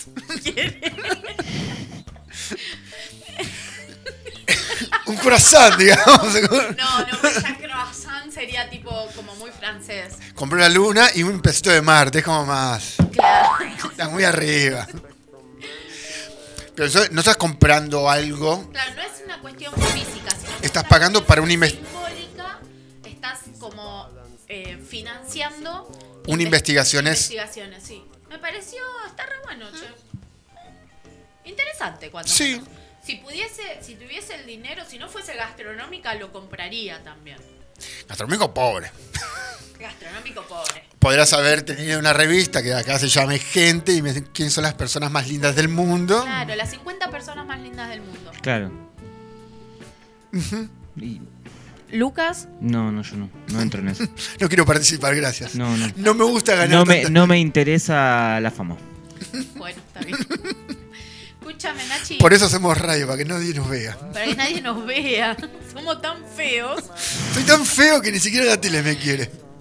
Eh, escúchame, aparte de estar los 50. Uy, mira, justo me salió una publicación de Jordi. Jordi Roca. es muy gracioso este chabón. Eh, escúchame, aparte de. No, es buenísimo porque no nos está mostrando No, no, no, no. el video se, Se está riendo sola. No, es que está tirado en una silla y hace como que está pariendo. Bueno, quiero, quiero verlo. Claro. Sale un- De último, un ponelo, en el, en micrófono y Ay, que se es escuche. gracioso, para ahí te lo paso. Eh, te decía, eh, aparte de estar los 50 mejores restaurantes del mundo, también están los 50 mejores bares, ¿no? Están los 50 mejores bares de- del mundo. Eh, a diferencia de lo que son los restaurantes que tenemos solamente a, a Don Julio, en los 50 mejores bares del mundo tenemos bastante prestigio. Somos mejor vistos Mira, de contame lo- a ver cómo dentro es de lo que es la gastronomía. Toma, Lu. Así ves. de la televisión argentina. Ah, encima lo pusiste en un nivel muy bajo. No, es que me falló, me falló YouTube. Nosotros escuchamos, seguramente el- las personas, nuestros queridos radioescuchas sí. Lo escucharon, yo Se que vayan venía. a cagar. Aparte de no poder ir a Chile, a la luna, ahora no nos Claro. van a escuchar. Ahora porque lo Duki mandamos- ya me compró la luna, no puedo ir a Chile porque ustedes le jode. ¿Saben qué? voy No, a nos jodía más. Chilecito, nos parecía gracioso el nombre. Una vez cuando me dijeron que se fue a Chilecito me pareció que me estaban jodiendo. Dale, boludo, se fue a Chile. A Chile. ¿Por qué hablas en diminutivo? Habla bien como un normal. Soy un chilecito, weón. Bueno, a diferencia de lo que eh, son los restaurantes, en los bares estamos con un, pejo- eh, mejor vistos, digamos. Eh, a esto le damos siempre muchísimas gracias a, a Tato, a Seba, Claro. ahora y a Inés. Tato tuvo la posibilidad con Florería Atlántico. Tato Ginovani es un bartender de, de puta madre, que es el precursor de lo que son los gin tonics ahora, eh, con su propia, digamos, marca, eh, Príncipe de los Apóstoles.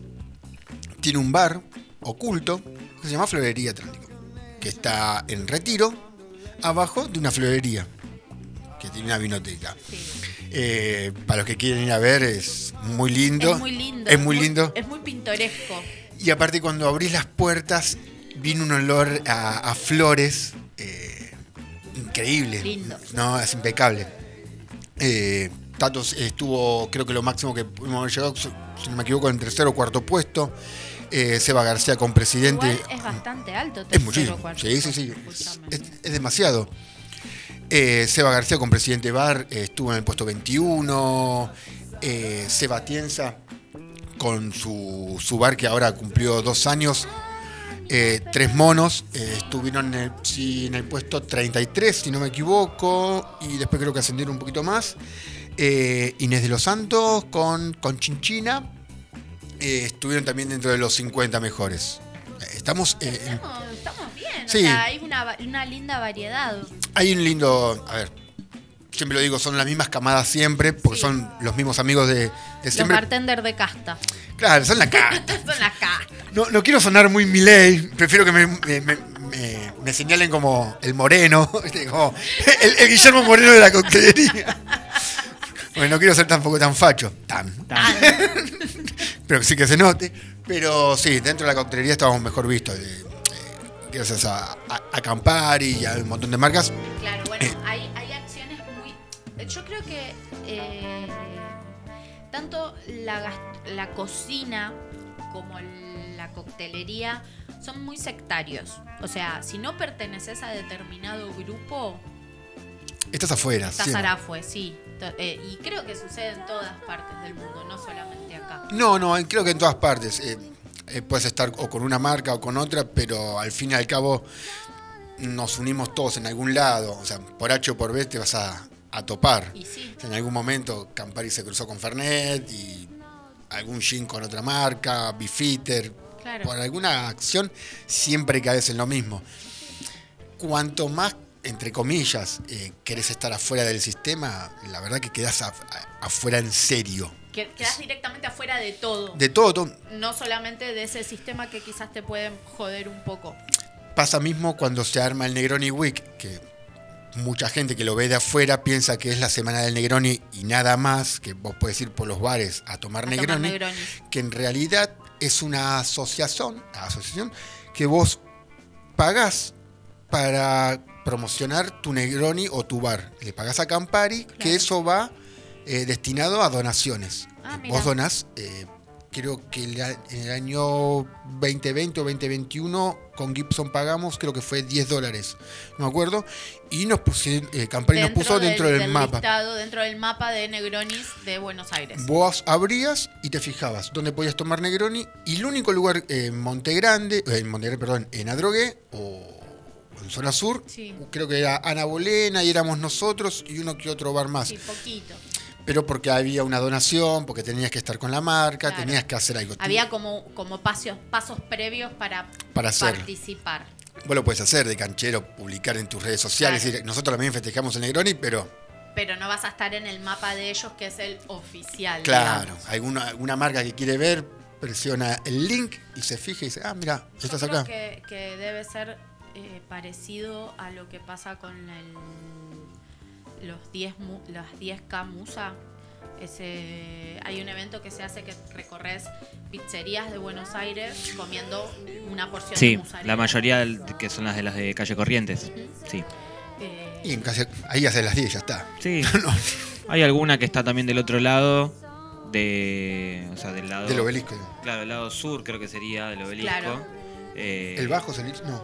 No, el bajo es el bajo es No, el bajo es para, para Puerto Madero. Ah, el bajo es la parte de la parte baja de la ciudad, digamos, Claro. o sea, cerca al río. Y después tenés eh, el obelisco y de lo que es del obelisco para la izquierda sería, o sea, alejándote del río, sí, sí, sí. la parte norte, Sí. para el otro lado. Con la los parte- teatros y Claro. Claro. la, la parte del glamour. ¿Sabes a quién se lo vi hacer? A Ramita Gram, Bueno, que sí. vivía acá en, En Temperley, sí. Tem- En Turdera creo que Turdera. vivía. Sí. Otro chanta ese también. Bueno, Pedía- cuando vivía en el barrio, acá Pedía- por lo menos Pedía 10 mil pesos para ir a, hacer reseñas. a hacer reseñas a tu lugar. Quemando gente en vivo. Pero yo te voy a pagar a vos para que vos me hagas una reseña a mí. Claro. Una pelotudez. No, estás loco. Mal. Pero bueno, la hizo bien. Sí, hay gente que así la pega también, ¿o no? Al principio me parecía divertido, ahora no me lo banco. Porque claro, porque no se sabía ese dato. Claro, yo cuando me entero de esto que le quiere cobrar a un conocido mío, eh, ¿cómo que, le digo, ¿cómo que te quiere cobrar? Sí, me dice, lo llamé para invitarlo, o sea, le mandé mensaje por Instagram para invitarlo a que venga a probar. Claro, aparte te están invitando. Claro, para que venga a probar Claro, te voy a cobrar. frescas, qué sé yo, y me dijo que él venía al, al restaurante, sí, yo, y cobraba un cachet. Que te estoy hablando de esto 2019. Sí, igual ahora sigue siendo mucha plata. A ver, no te haces millonario. No, pero, 2019, 10 lucas para ir a comer Sí. una hamburguesa y decir, che, está re buena Claro, la hamburguesa". antes, antes de la pandemia era eso. Antes de la pandemia fue Que sí, no sí, se había sí, ido sí. todo tan a la mierda. No, pero aparte, ya si te estoy invitando a que vengas, más allá de la reseña buena que me puedes llegar a poner, porque es una invitación, es para que vengas. O sea, es como decir, che, Lu, ¿querés venir a mi restaurante? Sí, pero No. pagame. No, para, para, te estoy invitando. No. Bueno, prefiero que me digas que no. Claro, Mira, prefiero- prefiero, tal cual, no, o sea que no, que no, o sea, no, las hamburguesas tuyas no me gustan, la una vez la probé, sos el peor. Che, loco, ¿sabes que te agradezco muchísimo? Sí. Antes que me digas, che, dame, dame 10 Dame lucas, 10 lucas. y mi hamburguesa sigue siendo mala, y aparte me digas, no, es buenísima. Y me quedé con la Yo la ilusión. verdad que cuando me enteré fue baldazo de agua fría, tipo, ey, es un montón, dale, chabón. Todos sabemos que los influencers van, o los que tienen alguna paginita chiquitita de seguidores en Instagram, no es que cobran, sino que Yo voy a empezar a pedir favores. A ver, no lo. A ver. ¿Qué tipo de ¿Qué- favor? claro, eso estaba por preguntar. me, me veo que me sonríe. Decilo No, vos que no tenés piedad, Nacho. Mirá que todavía no llegamos a las 10 de la noche. ¿eh? No, llegamos a las 8, por favor. Sí, es verdad. Digo, bueno, no sé, vamos a tomar algo. Ay, bueno, yo te subo unas fotos y.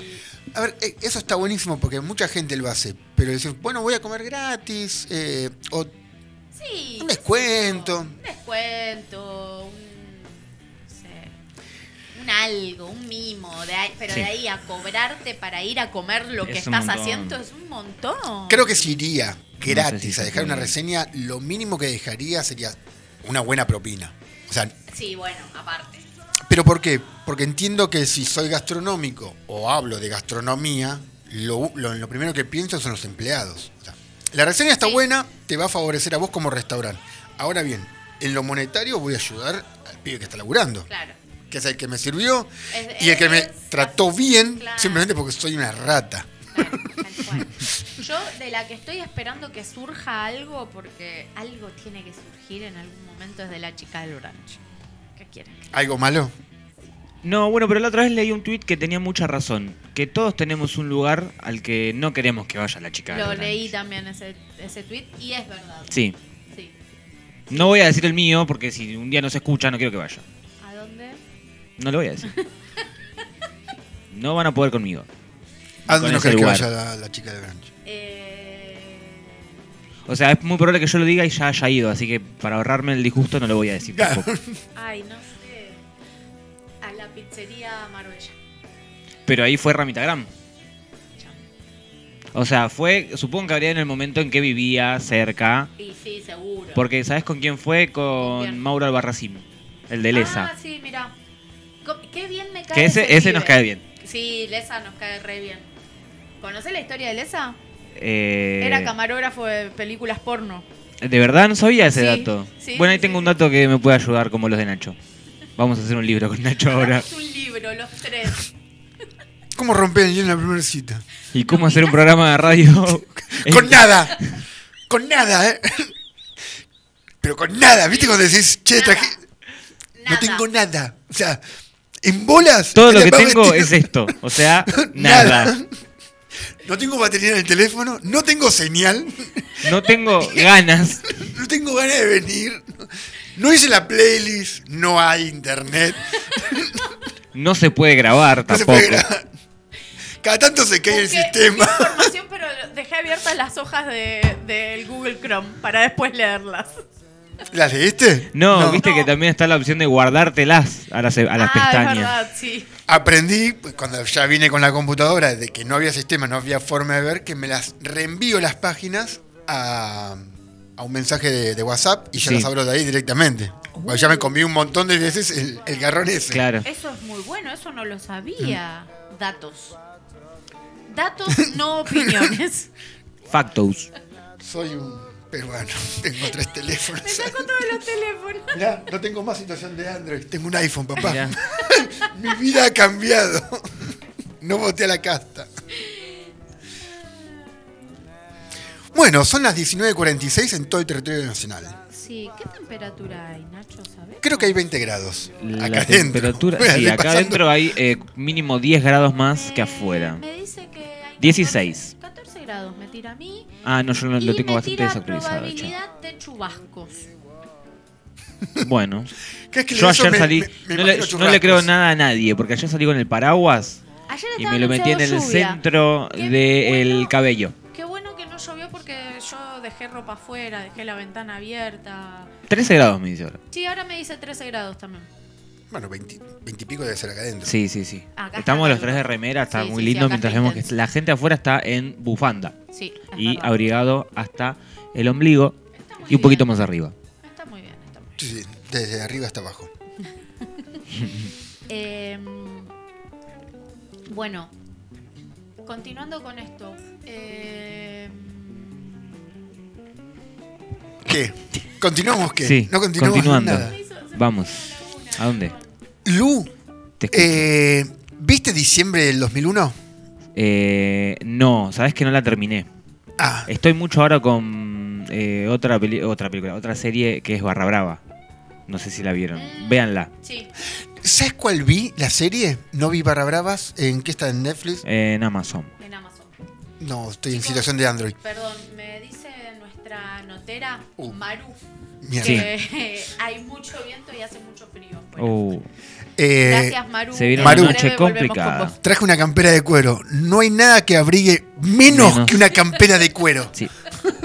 Tengo los pantalones rotos. A los tobillos, aparte. Así que la voy a pasar muy mal. Mal. Su comentario no ayuda en nada. Gracias, Maru. Gracias, Maru, por comunicarnos. Eso fue Maru. Y en la- con Ken Brockman. Y eso fue Maru en la noticia del tiempo. No voy a hablar hasta que me aparezca mi panda Ness. Quiero mi pandanés.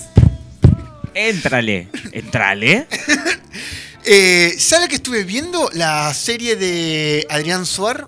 Eh, En la que aparece Messi. La de Sí, Messi. Gustavo Bermúdez. ¿Sabes que la vi, vi? vi que pasaron el primer capítulo en el. En, creo que Canal 13.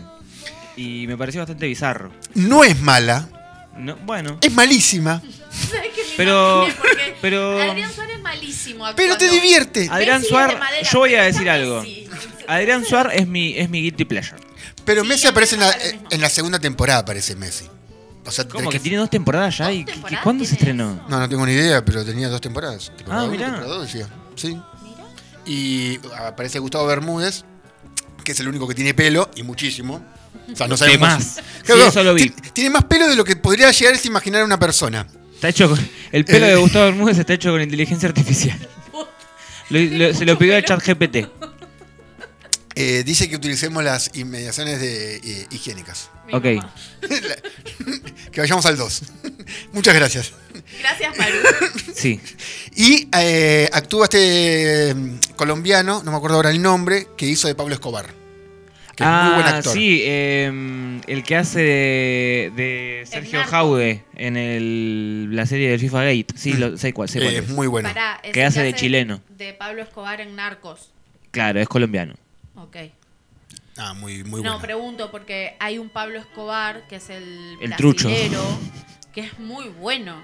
Ah, pensé que me decías el trucho es el que, el que está en Bendita, en alguno de esos que, Ah, no sé, no miro. es, es argentino y... Oh, Estoy trabajando sobre. Perdón. Me encantaría. Perdón. Hay días que no me toca laburar día- en la semana y ponen la Y prefiero no mirar Bendita. Claro. Otro lugar donde no vamos a poder ir, la bendita. A bendita. Bueno, Y nada, eh, si la querés mirar, bueno aprovecha el fin de semana, aburrite como loco y mirala, te vas a cagar un rato. o sea. Claro. es para esperar a ver a Messi. Sí, es para eso. Es como, Sí, es, es que no me acordaba que aparecía Messi. es como el capítulo digo, cuando se juntaron eh, los Simpson y Futurama. Claro, Claro, tal cual. O Los Simpson, mi padre de familia. Claro. también. Pero aparecen muchos personajes bizarros de la, La que, me industria. interesa, la que me interesa mucho ver, que espero poder verla pronto, es, eh, bueno, diciembre del 2001, Mm. que hoy Nacho me contó que es tremenda. Está muy buena, pero no le pude seguir el hilo porque después me puse a hacer otras cosas y solamente vi el primer capítulo. Claro, bueno, yo voy a intentar verla y como recomendación eh, de nuestras series y películas gastronómicas tenemos la segunda temporada de The Bear, El Oso, Que fue aclamadísima por todos los gastronómicos la primera temporada. La segunda temporada me dijeron que es buena. Que aclaremos, no tiene nada que ver con la otra serie del oso que toma falopa. Ah, es verdad, sí, porque ¿sabes qué me pasó? Que gente me preguntó, ¿De verdad? ¿tanto, ¿tanto te gustó? Y yo fue como, es maravillosa. No sé qué le ves de bueno, el, el oso, se droga el oso, no sé qué. Yo como, ¿qué?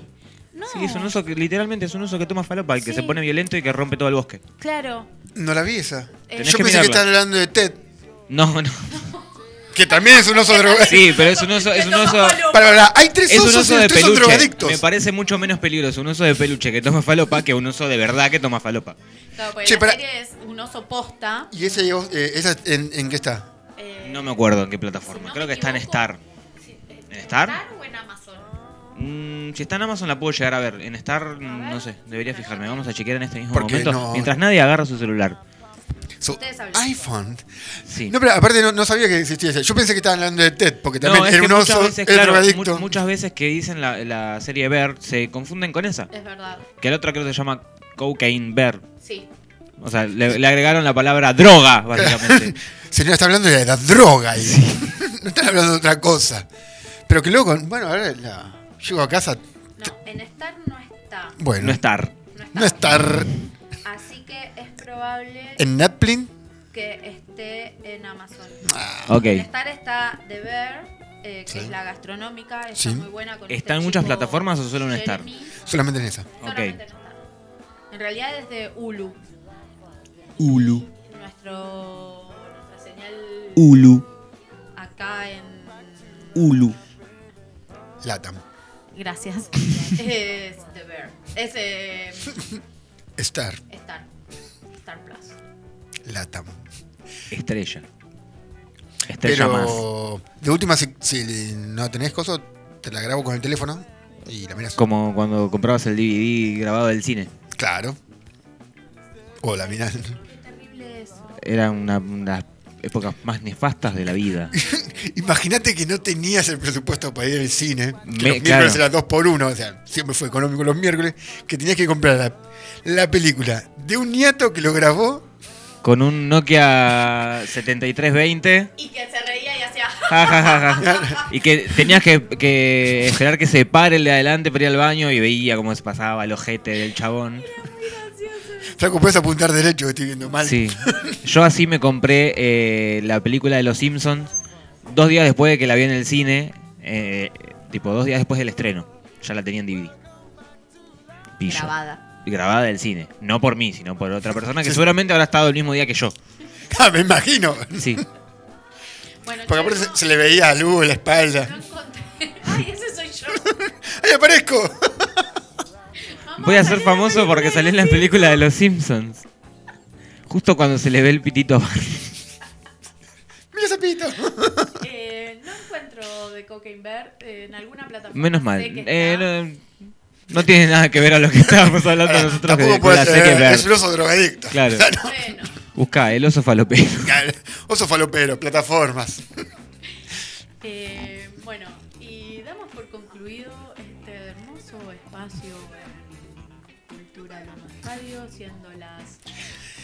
Las, 10 y- las 7.55. 7.55 pm. Muy bien. Eh, hemos Porque si fuera 7.55 AM y nosotros con, hablando de estas cosas y con esta energía, la verdad que no, no sé si estaría muy legal. Siempre los oficiales que están ahí atrás mirándonos con cara que nos están esperando. Ahí voy el señor juez. Igual Eh. hay que estar 7 de la mañana con esta energía. Porque igualmente una persona se levanta Mira, dormir cuando, cuando, cuando salimos de la radio, del teatro, eh, parece que las 7 de la mañana más o menos, porque hasta ahora las 7 de la mañana, digo, en esta época las 7 de la mañana sigue siendo más o menos parecido al panorama que tenemos ahora. Sí, es verdad. Descono- horrible. Desconozco cómo Menos son las 7 de mal. la mañana. Qué suerte. Sí. O sea, de- de- y bueno, bueno. Están mando, durmiendo. le mando un saludo a toda la gente. Le quiero mandar un saludo a toda la gente con la que viajé hoy en el 119. El peor viaje de la semana. Ay, les mandamos un beso muy Sí. grande a todos. Un beso a todos.